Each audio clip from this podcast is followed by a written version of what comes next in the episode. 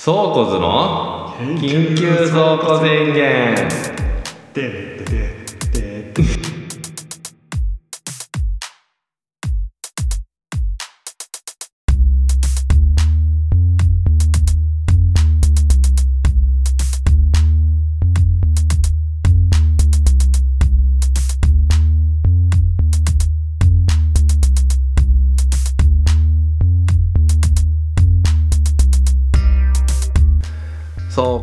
庫図のまさるです。ノートです。このポッドキャストは人に改まって話すほどでもない頭の中に蓄積されたさまざまな話をただ語り合うだけの脳内洗浄ラジオです。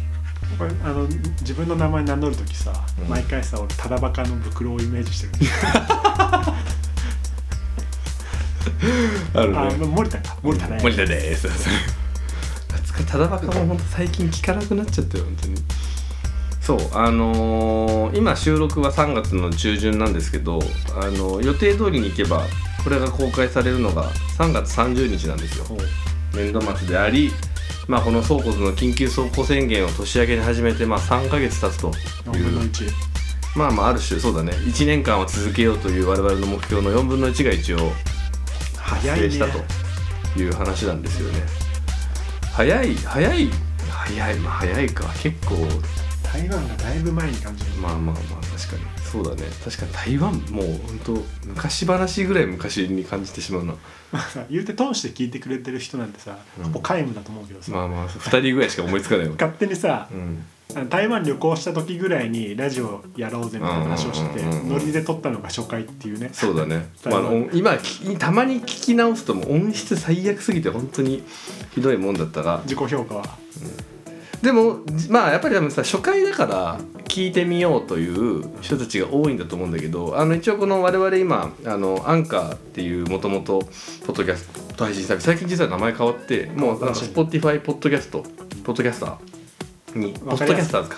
そうそうわかりやすく分かりやすくなったんだけど一応なんかそれのシステムで今、えっと音源アップロードしていて、えっとエピソードごとの再生回数見れるんですけどやっぱエピソード1が一番再生数高い29再生。台湾ね。そう台湾。うん。行きましたね。まあ確かに。これが全ての始まりだからね。まあこの時期でのね、うん。まだコロナ明けてちょっとだから、うん。海外話も貴重っちゃ貴重だしね。まあまあまあ確かにね。まだこのタイミングで台湾にい入れた人っていうのはまあ国内でも少なかったかも。まあじゃあ別に台湾の話してたかって言ったら全然それらしいことしてないけどあの公園でねバスケの少年たちがひたすらバスケしてたダムダム音の横で あれはね個人的にはお気に入りだけど、まあそうだねとても良かったよね。そうさ台湾に格好つけてさ、うん。既得なリスナーいたら知りたいんだけどさ、うん。俺まずあの個人でやってる人もメジャーなのも含めて、うん。海外に住んでる日本人の人のカルチャー話を超聞きたいんだよね。あー。その日本的なカルチャーのセンスのひ思ってる似た近しい人たちがうん。海外に住んでたらどんな暮らしというかどんなことをしてるのかがすげえ気になってて台湾の話でもしてよかったんだけど台湾で俺日本で映画館とか行ったら結構フライヤーおしゃれなフライヤーを集めるのやってて台湾でも映画館もあってやってフライヤーゲロゲットしようと思ったんだけど俺が足裏マッサージをしてる間に言ってたよねで言うて23箇所2箇所ぐらい行ったんだけどフライヤー全然置いてなくて。文化がないってこと文化がない。フライヤーの。でそれこそカフェとかにのフライヤーも探そうとしたんだけど、まあ、うんちょっとは置いてあったんだけどそんな日本の個人店ほどフライヤーとか置いてなくてうー。んこういうカルチャー好きな人ってフライヤーある意味。まあ特にねまあ日本はやっぱ紙文化はかなり根強いよな。言うてさ例えばさスペインとかに住んでるカルチャー好きの人とかさ、あーどうしてんだろうって話ってことね。例えば別に俺みたいに映画のフライヤー集めるってしてなくても、うん。ちょっとおしゃれなショップカードあったらゲットしたりとか。うんまあまあする。まあやつ多いじゃん、周りで。もでもショップカードは置いてなかった？各店舗に置いてあフライヤーがなかったん？フライイベントのフライヤーとかね。全然見つかんなくて。海外とかもあんのかな？それこそ。例えば日本だってそのコンビニとか金庫とかでうん。簡単にラフに印刷できるし、うわってかそれで言うとさ台湾にめちゃめちゃセブンイレブンあったけどさコピー機置いてあったかって覚えてないわ。あったかな？でもスペース的に置いてないんじゃない、なんかなさそうだよね。確かにコピー機がさうん。いまだにだってそもそもまあちょっと話ずれるけどさいまだにさビジネスでファックス使われるなんて聞いたらさ海外の人本当に腰抜かすって言うけどさ実際まだやっぱり日本にの会社に置かれてるさファックスなんて全然置いてあるじゃん。コピー機にファックスの機能ついてるじゃん。それこそ役所に出す書類とかにも紙まだあるもんね。ベース必要だからだからあんなさで一応さ今セブンイレブンでもさファックス送れたりするじゃんあのコピー機で。でもそんな機能をそもそも搭載してるって時点でもうかなり異例なのかもしれないよね。まあそれこそフライヤーとか昔の名残で、各あの個人でやってるミュージシャンとかアーティストの人が作ったりして、まあ、それこそそのフライヤーのノリでインスタとかに移行はしてるまあまあまあね間違いなくね。でもやっぱその中でも軒並みこうあれかもねもしかしたら。その紙っていう文化は意外と日本独自のものなのかもね。それこそその俺はおしゃれなフライヤー集めたりしたいけど、うん、それこそ家におしゃれとかうんぬんじゃなくてチラシ DM いっぱい入るじゃん。スーパーのチラシだとか不動産のチラシだとか、うんうんうん、そういうのってそもそも海外あんのかなっていうのも気になるしね。どうなんだろうね。確かにねなんかね聞いてみたいよね話をね。結局仕事にしてないけど、うん、あのデザインの勉強してた時に、うん。うん、そういうチラシ真似作ったりまあまあまあね。かなり DM 文化は日本でかなり根強いからね。意外とそういうのネタ元になるしなんなら逆に海外でまだあるんだったら、そういうのチラシゲットして日本の、まあそれこそ趣味でバンドとかやってるからそういうのネタにしてサンプリングして作れたりもするかなと思ったけどなさそうじゃね？確かにね。まあだってテレビ CM とかだって電通が生み出したシステムだったりもするし結構広告っていうものに関する部分って日本って独自の文化をたどってるんだよね。そうで新聞購読して多分新聞の間にあんな行かれた数のチラシ入ってるのも多分他の国ではないと思うんだよな。あんなことしてんのって、まあ、言うてさ今はもうさすがにあれだけどさ、うん、俺ら子供の頃なんて別にほぼどの家庭もほぼ新聞撮ってる世の中だもんでもチラシみんな大好きだったよね。で裏が白木で絵も描くしさ、うん、一つのカルチャーだったよねあのチラシもね。サラリーマン家庭じゃなくても撮ってるもんだったもんね言うて撮ってたんじゃない？もう当たり前のようにとまあどこの新聞撮るかって逆だからね新聞撮ってるおは撮ってないじゃなくてもう朝日読売とか前にそれとかどれを撮るかみたいなぐらいの話だったんだと思う多分ね。さすが親も撮るのやめたし。うん確かにうちうちももう今実家は撮ってないね。まあでも新聞もそれこそそれこそその広告の話とかが社内で出た時にさ新聞広告っていまだにでもやっぱりさ日本ってさそのまあ、4 5 0代のじゃビジネスマンに当てたいってなったらやっぱ日経の新聞広告とかっていまだに結構候補で上がってくんだけどそれこそ俺今本社中国の会社で働いててさ新聞広告なんて言うとさえ？みたいな。新聞なんてそんなオワコンをいまだにやるんですか？みたいなでも結構実際それで打つとさその商談の場とかでさあなんかあの日経のあの15段広告見たよとか言われるらしくて社長も「えなんか日本すげえな」みたいな「まあ、日経新聞見てるしいの?」みたいな。日経はちょっとねまあ、ちょっとまあ、まあ、日経はちょっとね特殊な道をたどってるけど、まあ、やっぱ他の国ではもう紙の新聞取るなんていうのがそもそももうないのかもね。まあでもそれもねちょっと実際のリアルの話を聞いたわけじゃないから分かんないけど。っていうような素朴な話も聞きたくない確かにね。だから既得なリスナーがいたらね海外で住んでるカルチャー好きですって入れてほしいよね。無理だろうな。確かに。生電話とかしてみ生電話というか、まあ、普通にちょっとね オンラインでちょっと話とか聞いてみたいよね。興味あるでもなんかちょいちょいそれこそ俺今ツイッター管理してるじゃん。でそのフォロワーフォローしてくれる人とかたまにそのフォローしてくれそうなフォローバックしてくれそうな人を あの冒険してそのポッドキャスト系のアカウント見たりするけどあのたまになんかそのなんか日本在住の誰々とオーストラリア在住の誰々でやってるラジオですみたいなのは見かけたりするよ。まあまだ聞いてなかった。そういう話してる人いたら教えてほしいし、ね、プラスだから今チラシの例言ったけど例えばあと台湾行った時に俺リサイクルショップ巡りしたかったああ一応行ったよね。ちょちょっとなんか想像したものとは違ったけど、うん、実際行ったよね、まあ、リサイクル。ただめちゃめちゃ少ないじゃん。うんうんうん、日本で言ったらさそれこそハードオフとかブックオフ、まあ、ブックオフは本寄りだけど、うん、とかそこかしこにあるし、うん、類似のお店なんかいっぱいあるじゃん。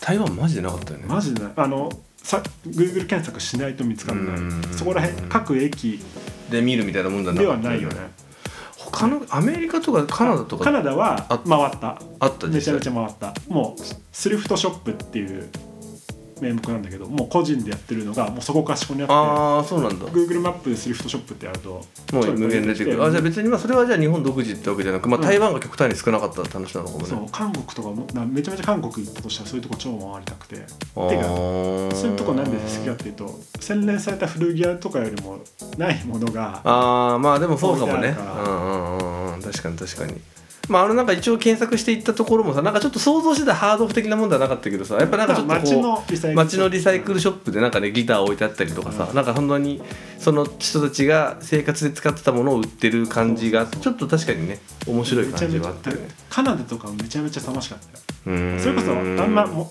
持って帰れなかったら買わなかったけど俺カナダ現地の中学生チームのバスケットボール2ドルぐらいで見つけてー。それゲットって今日本で使ってるから。ああいいね。めちゃめちゃいいでしょ。カナダのね中学生チームのバスケ。絶対に。手に入らないもんな普通にしてたらね。それこそ台湾で台湾の野球チームとかのユニフォームとか探そうと思ったんだけど、うん。あなんか言ってたねそれね。それこそおしゃれな古着屋さんには絶うん。対センス的に置いてないし、うんうんうんリサイクルショップかなと思って。っていう話だよね。服はもう置いてなかったもんなあの言った店ね服はねそれこそ日本っぽいおしゃれな古着屋さんはちょいちょいうんうんうんうんうん。確かに。買いそびれたおしゃれなシャツとかあったもんな。日本人が普通にカルチャー好き、うんまあ自分で言うのもなはずいけど、うん的な人たちがどう日本にあって台湾にはないもの韓国にはないものがああそういうの確かに話してみたい。よねそれはエピソードとして話してる人がいれば聞きたいしもしなんか普通に話してくれるんだったら話したいよね普通しにね。たいしたいそれは確かに。めちゃめちゃ気になる。それこそ映画館も続けちゃうけど、映画館とかだったら日本だったらシネコンとかミニシアターとか名画座とかうん。分かれてるけど、うんうんうん。海外の映画館事情事情とか気になるし。ああ確かにね。まあ映画館もね確かにね。今でこそちょっとこう衰退しつつはあるけどまあそういういろいろな独自の文化を遂げてるもんね。あれが他の国でどうなんだっていうのはありますわね。あと俺 T シャツ作る屋さんで昔働いてたんだけど、うん。カナダでそれこそ T シャツとか作る屋さんノリで入って質問してみたことあるんだけど、うん。海外のそういう事情も気になるしね。T シャツボディは何なのかとかはラフなるほどね。お店の人がショップ T シャツとか作ってたりするのかとか、結構日本ではあるもんねそれなん。かそのショップが普通にグッズ出して展開するみたいな。ものが今またねウェブでもサービスとして売りやすくなったりとかもしてるしまあでもそういうのはそういう EC 系は意外と海外の方が発達しそうな気がするけどね。カナどうなんだろうね。カナダは完璧に事務所みたいな感じなんで来たのみたいな顔されたけどね。無理やり話しかけまくったけど。片言の英語で。ああなるほどね。そうそれこそ現地のボディの T シャツとかうんうんうん欲しかったんだけど。まあ確かにそういうところは意外とやってないのかな。どうなんだろうね。日本はねあるけど。っうんうんうん。ていうねことも気になるな、まあまあまあそうですね。なんかもう今これ一応14エピソード目になるでで今3ヶ月でだからまあ13のエピソードを話してきたわけですけど、話したね、うん、今ちょっとパソコンで一覧見ながら喋っておりますけど。なんかこれは思い出に残ってるエピソードとかでもあります？みんな今見返してみて。俺ね言うて自分の放送ほぼ1回ぐらいしか聞いてない まあ聞き返すのはずいよね。俺も正直編集終わってアップしちゃったら、そこから見聞き返すってことマジでしないから、まあ覚えてると思ってるしね、まあまあまあそうだね。でも手前味噌だけど、うん。やりたいことリストの話とかはまあ暇を持て余してる時にこそし試したい100のことね。これは普通にこの時紹介してくれた記事がめちゃめちゃ良かったっていうのが。あるしうん、インスピレーションめっちゃうんうんうん。湧いたし、確かにね、まああとチャット GPT とかはなんかこれこそさそのさっきちょっとさ前回のエピソード終わった後さちょっと話もう少しうまくやれたなみたいな 自己反省あなたしてたけどさいや俺もここの辺はつかまたその当時話してた時よりもいろいろそのさらに今使い方とか広がってるし、ね。チャット GPT は続編もう一回話したいなって思っているぐらいね。なんか多分これ俺の中ではこのこのなんだ緊急走行宣言の中で多分初めて俺の中でその解説系のあの配信だったけどまあなんかちょっとこういうのも意外とやっぱこういうのもさ話すのさやっぱ準備いるんだよ 解説系は特に、ままあ、解説系はねためになるからね。あなたできる人だしね。あちょっとそれはまたやってみたいなと思う確かに。ていうかそれそれ一回気合い入れてちょっとエクセルに、まあ、台本までいかないけどさ話す構成とか考えたのは唯一これだけだし。なんかまあちょっとまたでも時間ないとできないんだよな。だからでもちょっとどっかで時間作ってこのチャット GPT の続編かもしくは自分が気になったコンテンツの解説配信はしたいね。俺はなそれはできない系だからね。まああと諦めるのよ。解説系はできないしまあ、うん。そんなできないっていうのがでかいけどそんなやりたくないから。ああまあまあこれはね言うてやりたいやりたくないはもうありますわな。音楽紹介とかもしてるけどうん。言うてなんか俺コンテンツをさぱい摂取する系男子だけどさ、まあまあ確かにコンテンツはあくまで自分のやりたいことリストのネタモードという意識でさ、あああああまあ、2時間楽しめたらラッキーだし、うんうんうん。その楽しさも伝えたい時はあるけど、うんうんうん。あくまでみんなで楽しくやるためのネタモードとして見るぞっていう自分本位ああまあまあでもね。いい意味でもわ、ん。だけどそれはありますわなまああとその前回収録だけどその50の質問をしてみたシリーズとかも。まあこれもねちょっといつか仕返しのように あのいき突然質問めちゃめちゃしてみたいと思ったけどまあこの時さ別に言い訳じゃないけどで結構仕事もこの収録した時しんどい時期だったからもう頭全く回らないとさ同じような回答しか出てこないのね。本当にだってあの編集しながら思ったけど俺本当バンプオブチキンの話しかしてなかったじゃん。なんかもう。で。本当はね。うん別に本当にリアルにバンプオブチキンだけじゃない部分も言いたかったなっていうのはある。なそうそうそうまあまあでもまあ多分本当に疲れて何も考えられないとやっぱ原体験に人間戻るんだなっていう。まあ幼少時の記憶、うん。若い時の記憶が強いし。さ一番だってそのまあ当時も話したけどやっぱ一番今そのなんていうの一番音楽聴いてたのは大学の時だと思うの。確実に。その数はね。でもなんかそのそれに匹敵する数かつ種類が少ない時期。その中学の時なんてさまだ俺らの中学の時なんて全然ネットで音楽聴くなんていう文化もなくてさ。まあせいぜいレンタル CD ショップで CD 借りたりとかテレビで流れる曲って中でなんかやっぱりもう圧倒的にそのでしかも俺はほらあの親のテレビを見せる見せないのさあの家庭環境の関係でそのいわゆる当時の j p o p とか全然追いかけてなかったからその中でこうバンプ・オブ・チキンがやっぱ相当特別な存在なもうそれしか本当に聞いてなかったからやっぱそう考えるとこう原体験に立ち返ると常にやっぱりあるんだよね。やっぱあの最初の3枚。あのリビング・デッドとフレームベインとジュピターの3枚のアルバムはやっぱもう多分相当俺のこの思春期を形成させるに役立ってる3枚な気がするんだよね。でもなんか質問考えててもうもし逆だったら昔より今のモードとかセンスを披露したいだろうなとあはー。自分でも思ったんだけどそれはまあ一応音楽紹介のコーナーあるし、バランまあそうね。バランスよく話せるもんね。したらやっぱげ当時昔の話っていうのに立ち返りたくなるのもすごくわかる逆に掘ってみよううかなみたいな。そうマジバンプしか出せなかったな。まあでも当時まあ今立ち返ってもその中10代の頃とかの話になっちゃうと正直もうバンプオブチキン一色になるとは思う正直。だって俺も小学校中学校とかドラゴンアッシュとラルクとグレーとかになるからね。ああまあまあまあでもやっぱねその当時はそんな感じだよな、そうねまああとは俺たちの落語とかっていうのもやりましたけど。俺たちの落語もね。こだかられもね俺の意図としては、うん。単純な滑らない話とかじゃなくて、ん。例えば俺花粉最近超喋ってるけど、うん。花粉症でうん。辛い時ティッシュ一箱使うよねっていうのも、まあ一つの落語として。一つのあそういうのをもう言いたかったなと思ってあーやっぱなるほどね。うんいざ話してみようとなるとなんか でかい 滑らない話系になってそうだな。卒業できなかった話とか。花粉症ティッシュ一箱使う話も7000回ぐらい多分いろんな人に話話しててるから。っていうのも、まあ確かにね。パッパッパー出なかったけどそうなんだよ。だから意外とだからまあ準備も大事だなって思うよな。そうなるとな、なかなかまあそれも時間取るのも大変だしあんまり作り込みすぎてもさそう。もそもこう本来は雑談でいいものにしたいというところがあるけどまだまだその力量がないからちょっと 道しるべを作ってるっていうところもあるじゃん側面としては。でも作業にもしたくないしな。そうそうそう。そこのバランスなのよね。そう。めちゃめちゃそこのねところがある。まあ落語もね、まあ、つ当時話したこともそうだしじまだ抱えてる今の花粉話みたいな自分が持ってる話をまあ一個のテーマとして話す機会とかはね作っていきたいよねこれ。あとね自覚自覚してみたかったんだよね。あそういえば花粉症の話してるなっていうのも改めて。まあ確かにな。本当にだから準備しないで臨んだから、うん。もう俺らの反応にかけてそのテーマあげたから、うんだから本当強いのしか出てこなくて。まあ確かにな。自覚してなかった花粉症話だとかあんま出なかった。うんそれこそ妄想話も俺の中で。まあ確かにあれもまあある種の落語。ま あ落語。落,、まあまあ、落語というほど人には話せないか。人には話してないけど個人的な落語でもちょまあまあそうだね。自分の中でもう振り落ちしっかりできてるぐらい妄想してることはもう話題に事欠かないよなそれは確かにあとさやっぱコンテン話してないことだけどさうん。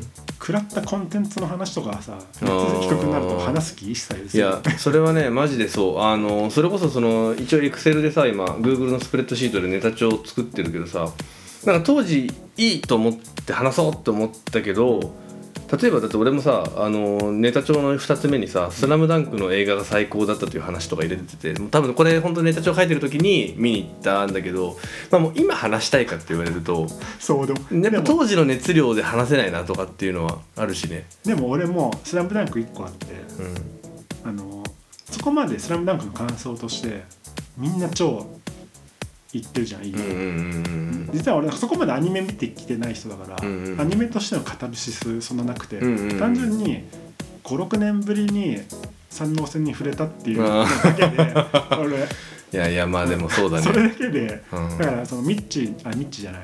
りょーちんの話とかうんうんまず最初のアリーウープの時点で泣きそうにああいやーでもそうだね。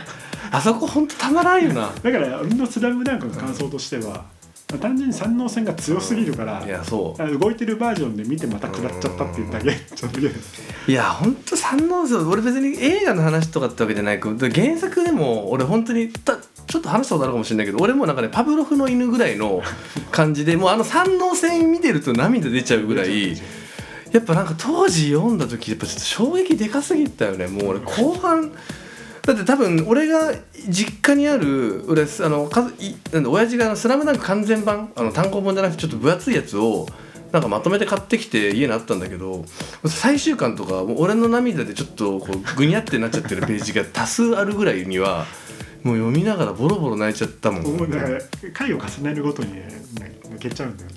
うんいやーあれほんとすごいよな本当にあれを2回戦に持ってきまあなんかいろいろ多分さ集英社のジャンプですし多分いろいろな都合があって最終回迎えてるんだろうけどさなんかやっぱあれをこう決し全国大会の2回戦に持ってきてまあ勝って次ボロ負けして終わってるっていうのも俺的にはすごく良かったしなんかもう全部いいねやっぱね「スラムダンクはもう。あの映画としての純粋な評価できないよただ単純に久々に三能線を三読み能線がねやっぱ本当にいいのよ。ただただ三能線がいいの三能線を見返してうん。また同じように感動してしまったっていう。いやそう本当にねそれにそれに尽きるよ本当にマジで。でもねで俺が聞いてるあ歌丸のラジオの「アフターシックス・ジャンクション」のうん「スラムダンク感想戦もすげえ良かったけどね。ああそう。えそれも歌丸さんが感想言ってんの？歌丸さんもそうだしあとバスケの有識者の人を呼んで。ああそれはまあまたいろいろ出てくるでしょうなただ同じ熱量では見てなかったなっていうのもちょっとあるっちゃある。もう単純に俺はノスタルジーで食らっただけっていう。ああはんはんはんはんはん。はんまあまあまあねノスタルジーさ。でもそれでいてさまああのー全く「スラムダンク読んでない人が見ても感動するっていう話もあるからやっぱすごいよな。いいよね。親スラムダンクって本当にすごいよ子供連れてってうんうんうん。とかそれこそ友達俺らの同級生でも見てなかくて映画で見て感動したって言ってる男がいたんだけど俺はそのそれはまあ感動してよかったねの前にそもそもお前「スラムダンクを読まずして大人になってんじゃねえっていう驚きもちょっとあったけど、まあそれはあるよな。でも意外といるんかね。俺ちょっとびっくりした本当に。お飲んでないんかいっていうのはまああるな。言うて俺。いるか。意外といるか。言うてまあ俺のスラム周りで全然いなかっただけかもしれない。俺らは言うてリアルタイムじゃなくてさちょっと上だもんね。夏休みに10時半ぐらいのさ、うんうんうんうん。やつそうそうそうそうやっててそうそう。そっから原作入ってるもんね。で友達が友達の親の、あ兄ちゃんので持ってきああそうだね。兄ちゃんもしくは親のね。はい。言うて俺そもそも最初に読んだの高2ぐらいだから。あちょっと遅いあまあそうかそう考えるとまあ全然ありえるか。ありえる俺もそうだね。別に決してそのリアルタイム世代じゃないもんね。その原作リアルタイム世代じゃない。夏休みアニメフェアのところで。ごま塩アザラシのやつと一緒にやってたよごま 足部な。少年足部な。とスラダンセット確かに確かに確かに。っていう。ごましあのごまアザラシねごごまましアザラシふりかけじゃないんだからさ。ごまアザラシよ。ごまアザラシそんなね話が全然覚えてないけど。まあ確かにまあいやえ一個もあのさ俺ごま少年足部のエピソードでさ一個忘れられないエピソードがあるんだけどいい軽く話して。あのなんかさ本当にあれってさあのまあ日常系のアニメなんだよね。でそのい。いやまあ本当にたまたまあのアザラシ拾っちゃった足部の少年の周りで行われる話なんだけどなんかねあの中華料理屋が出てくるんだよその話の中で。うん。で店長がなんかあんまそうディテール覚えてないんだけどなんか店長がちょうどいない時にその店員のコック普段ちょっとそのまあ店長にちょっとこうこき使われてるやつが一人で店回しないといけなくなったっつってでどうすんのよみたいなこうちょっとウェイトレスとかと話しながら、うん。なんかしたらなんか客がまあ何人か来るのよ、うん。でもなんかその人の頑張ったオリジナル創作料理みたいな感じで、あのーご飯を作っていくの。にしたらまあ来る人来る人はすごいなんかあのうまいみたいな感じになって、なんかすごいじゃんあなた普段全然パッとしないけどめちゃめちゃちゃんと料理作るじゃないみたいな感じでこうわーってなっててそしたらなんか足部たちも来てでなんかそのまあアザラシのあのキューちゃんもこうなんかいるんだけどさでなんかうまいうまいって食ってんだけどなんか一人すごいいけすかないなんかぶしつけな態度でやってきたサラリーマンがいて、なんか注文するんだよねそいつが。でまた頑張って一生懸命作ったら、なんかあのとなんつうのあのーて卓上にあったケチャップでブワーってこうかけて、ガチャガチャ混ぜて食って、あのーまあ、ごちそうさまみたいなの帰ってってすごい傷つくって終わるっていうなんか回があってなんかね多分ねもっと多分前後にあったのかもしれないけどなんか幼心ながらにその一生懸命作って評価されて喜んでるそのコックさんがさあの最後バンって作ったやつをそのなんかその自分のやつをこうめちゃくちゃにされて悲しんで、まあ、怒ってなんかもうもう作らないみたいな感じでででしたらその作っていって結果的にその足部とアザラシのうん。料理が来なくて、うん。最後そのアザラシがキューンって泣いて終わるっていうエピソードなんだけど多分それ普通にさ多分さ世間的にはあなんかアザラシご飯食べれなくてかわいそうっていうエピソードの多分そのオチとしては話のオチとしては。でも作者は明確にいいと思って作ってるそのシーンはケチャップのシーンは。多分そうだ俺はそこのだからアザラシかわいそうじゃなくてもうそのおじさんかわいそうになっちゃってなんかその作ってるコックさんの方が。わかる。いやなんか今そ今その足部って聞いてバッて今思い出したそのエでピソード。も絶対狙ってるよ。作者がうん。子供が見るやつだけど大人に分かる切なさじゃないけど、遊び心でなんか入れたんだよ。そうだよねきっとね。確信犯的に。あれほんと幼心ながらなんかもううーってなっちゃってなんかもう悲しくなっちゃってすごい本当に。お俺もちょっと違うけど、ず中学生ぐらいの時のロンハーかなんかで、うんレガーにドッキリでああドッキリ系よ。で淳がうん。自分で書いてるんだけど彼女のふりして手紙をはいはいはいはいはいはい。で淳が書いてるんだけど、うんうん。あの調味料作った料理調味料かけてすぐ絶対何でもかけて食べちゃうのが嫌ですおっていうのをーまあ結局淳が書いてるんだけど、うんうんうんまあリアルな感じで書いてて、うん。それが超残ってて、まあ、そんな俺手料理振る舞われたことないけど調味料すぐかけるのやめようと。まあたまに聞くエピソードだな、夫婦エピソードでもな。その旦那に料理出したらすぐ最初に胡椒とか塩とかかけるみたいなので奥さん怒ってるみたいなのはたまに聞くもんね。教訓として残ってる。いやでもあるよなそういうのな。そうあとは確かにな作者は意図してたか。いやしてた。絶対その大人の。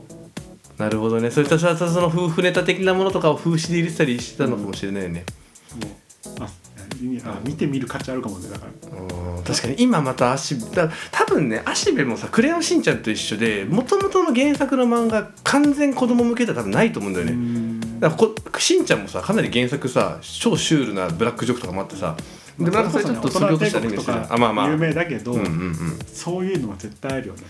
だから足部もそうだね。確かに原作とか今読んだら大人ならではで刺さるエピソードが出てくるかもね。結構あの中華料理のエピソード今びっくりしちゃって今なんか忘れかけてたのに。でも幼少時の記憶残ってるよね。残ってるよな。なんかこういうその些細なエピソード別に多分そんな足部全体の中でも決してフューチャーされる回じゃないはずなのになんか覚えてる。もう絶対あるよね。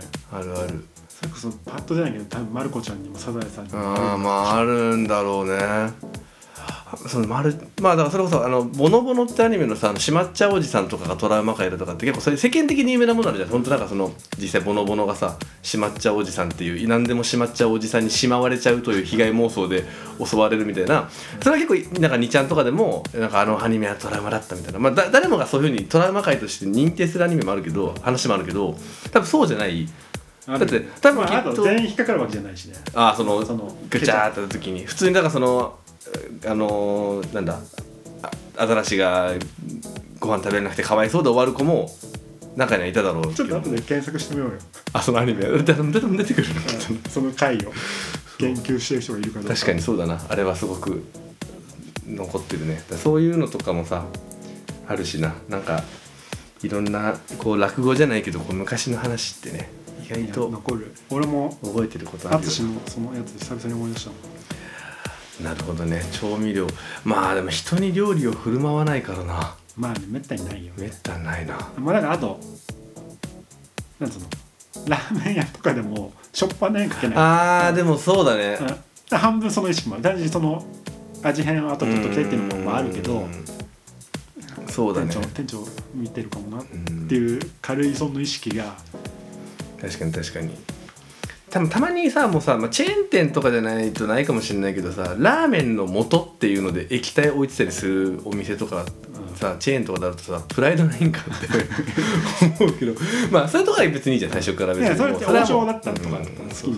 確かにスープ完全にこだわってますみたいなのさめちゃめちゃ触れ込んでるラーメン屋でさ頼んで一口も食わずに胡椒かけるはいやしない,、ちょっとしないよね、まあまあまずそのオリジナルを楽しみたいのは確かに味変もあるけど確かに気使ってできないかもしれないそれは。まあ大体ねそんな近所じゃない限りしょっちゅう行くわけじゃない。まあ、常連だったら話が変わってくるかまあもしれない。まあまあまあ確かにね。もうくオリジナルの味知ってる上でうんこれがベストだっていうのがあればやってもいいのかもしれないけどね。でもいるよね。そういうガサツな人はね。世の中いや意外といるいる、いるよ。意外といるんだよ。そう。もう次ね第2四半期に突入するわけですから。そうだよね。緊急倉庫宣言。でもなんかタイトルだけ見るとパッと思い出せない。何話したっけなってこと？あやっぱ自分のやつはさ自分まあどっちかの主導で話すじゃん。うん。だから自分の反省点のがあるからやっぱ自分の方はちょっとあるよ。あるよ、まあ確かにね。確かにその方が 責任感変えてるからさ、よく覚えてるのはあるかもね確かにな。まあ本当に。これすごいな。でももう四半期で13エピソードでしょ？12まあね。まあとちょっと一瞬ちょっとねあの週に2回出そうとクレイジーなことしてでも序盤はのあるけど。1回にエピソード話してるしね、うん。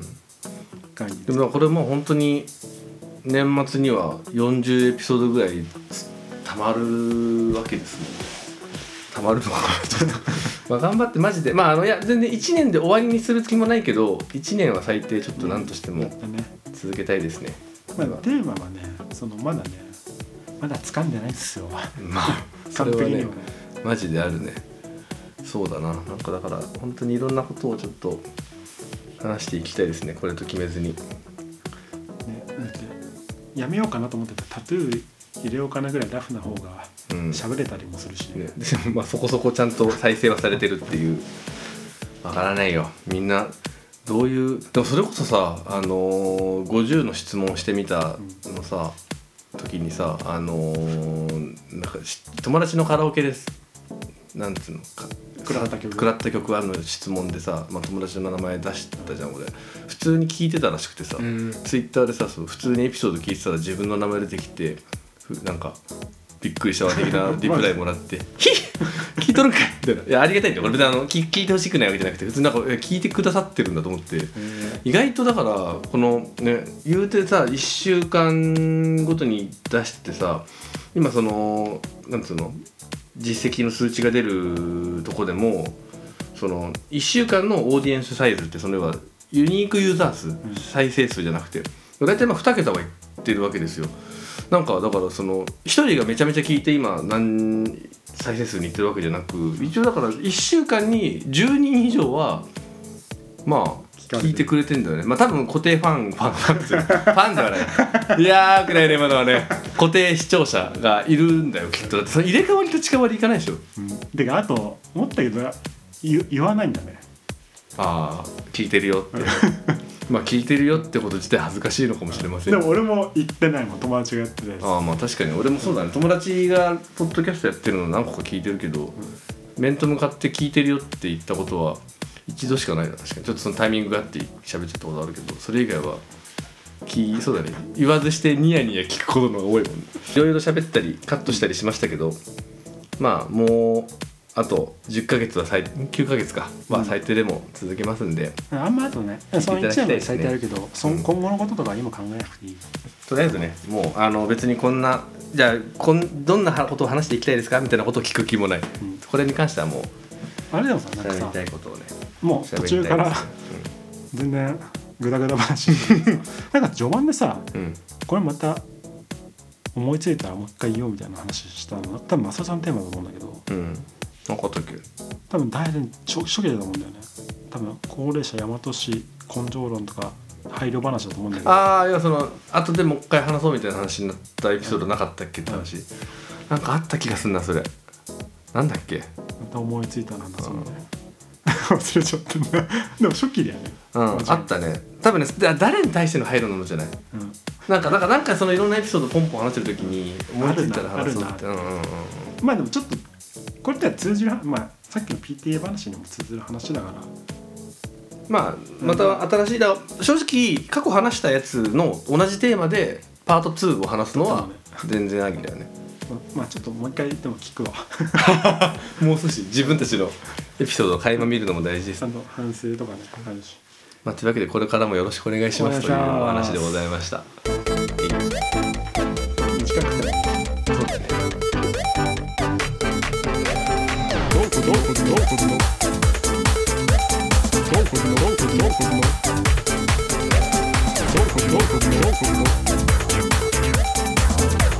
はい